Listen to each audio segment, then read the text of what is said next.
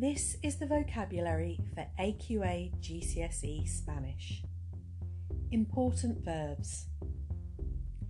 Listen to the key verbs in Spanish, then in English. Acabar de plus infinitive. To have just done something. Comenzar. To begin. Continuar. To continue. Dar. To give. Darse cuenta de. To realize. Deber. Must. To have to. Decidir. To decide. Dejar de. To stop doing something. Echar. To throw. Empezar. To begin. Estar. To be. Hace falta. To need. To be necessary.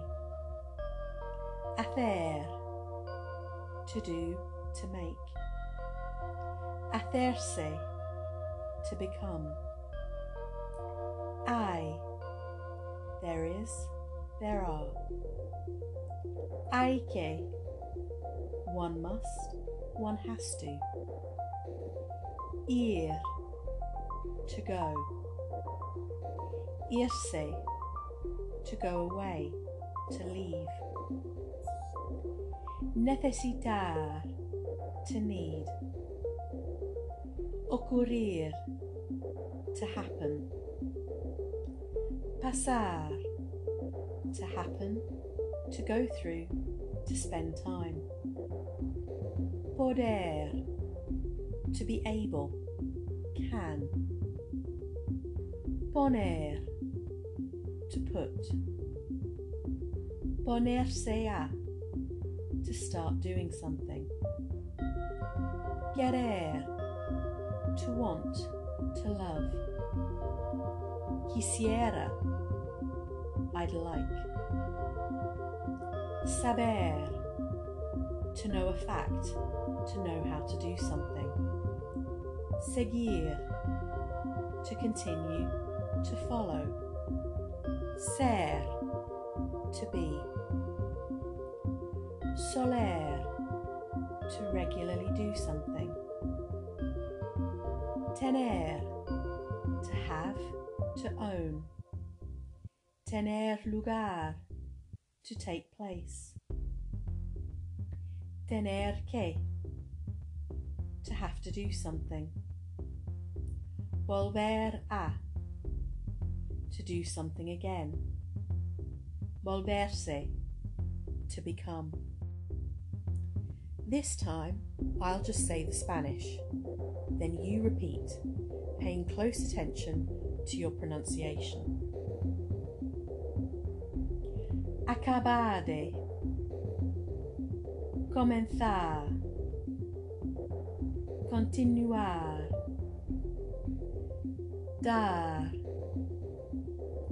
Darse cuenta de. Deber. Decidir. Dejar de. Echar. Empezar. Estar. Hace falta. Hacer. Hacerse. Hay. Ir. Irse. Necesitar. Ocurrir. Pasar. Poder. Poner. Poderse a. Querer. Quisiera. Saber. Seguir. Ser. Tener. Tener lugar. Tener que. Volver a. Volverse.